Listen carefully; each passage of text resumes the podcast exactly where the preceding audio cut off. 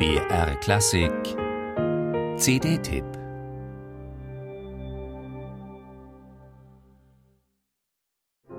Ich auf der Erd am Himmel, du, wir wandern beide rüstig zu. André Schuhen liebt das Wandern. In einem schönen Filmporträt, das BR Klassik co-produziert hat, erlebt man, wie der junge Bariton durch die Berge seiner ladinischen Heimat streift und hier, inmitten der Natur, ganz zu sich findet. Von daher passt der Titel des neuen Albums, das Schuhen gemeinsam mit dem Pianisten Daniel Heide aufgenommen hat: Wanderer. In den 15 Liedern von Franz Schubert beleuchtet das Duo allerdings sehr unterschiedliche Aspekte des romantischen Wanderns. Die Bewegung in der Natur ist nur einer davon, der Weg zur Geliebten ein zweiter, die Reise in den Tod ins Jenseits der vielleicht prägende.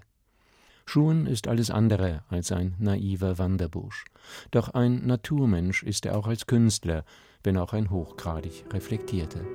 Verbindet man Natur mit natürlich, dann ist man mitten im Zentrum der Gestaltungskunst dieses Sängers. Denn den oft schmalen Grat zwischen zu viel und zu beiläufig erwandert er mit traumwandlerischer Sicherheit. Dort blinket durch Weiden und winket ein Schimmer, blass Der vorherrschende Eindruck des Albums auch beim vierten Hören, da singt jemand unglaublich schön und bleibt dabei immer ganz nah an Text und Musik. Schuhen gestaltet äußerst behutsam, fast sanft nimmt er sein Publikum bei der Hand, führt nahezu unmerklich. Nie drängt er sich auf, nie hebt er den Finger oder gerät ins Psychologisieren. Ich habe das Gefühl, meint er im CD-Booklet, dass man bei Schubert besonders schnell interpretatorisch übers Ziel hinausschießen kann, dass man sehr schnell zu dick aufgetragen hat.